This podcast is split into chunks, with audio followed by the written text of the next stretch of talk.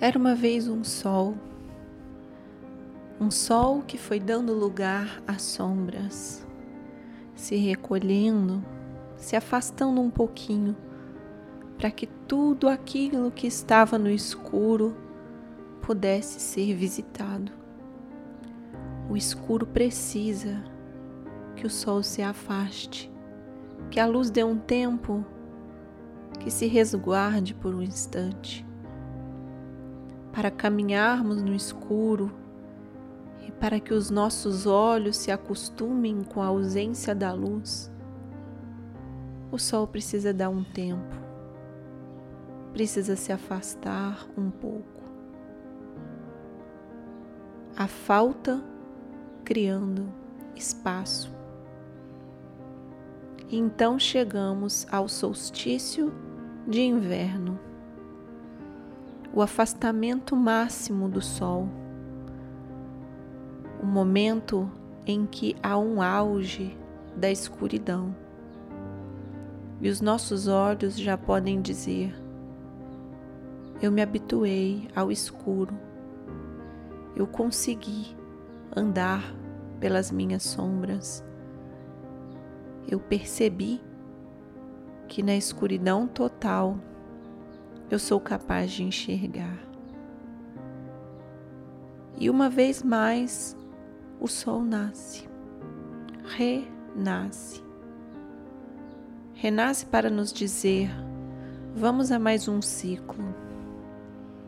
Eu me volto a você. Siga mais um instante pelas sombras. Eu retornarei pouco a pouco e alcançarei o máximo da luz no próximo solstício, o solstício de verão, em que a luz é tanta que os nossos olhos começam a pedir por um descanso, por uma trégua, para que voltem a ser capazes de enxergar no escuro.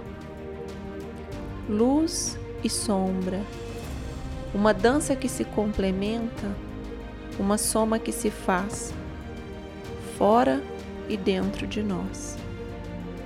Celebrar os solstícios e os ápices da luz e da escuridão é celebrar nossa própria natureza dual. Essa que ao mesmo tempo é masculino e é feminino, é luz e é sombra, é tudo e é nada. Respiramos profundamente com a chegada do inverno. Respiramos um tanto aliviados por saber que o tempo de escuridão também vai dar sua trégua e abrir espaço para a chegada do sol.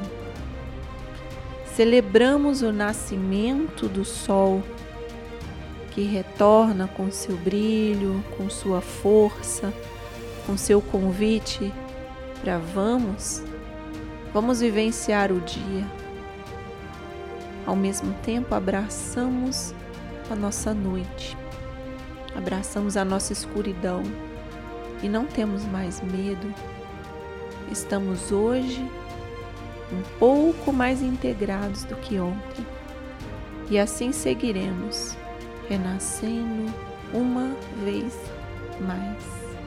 Eu sou Paula Quintão e muito boas-vindas a todos nós à travessia do espírito selvagem. Boas-vindas.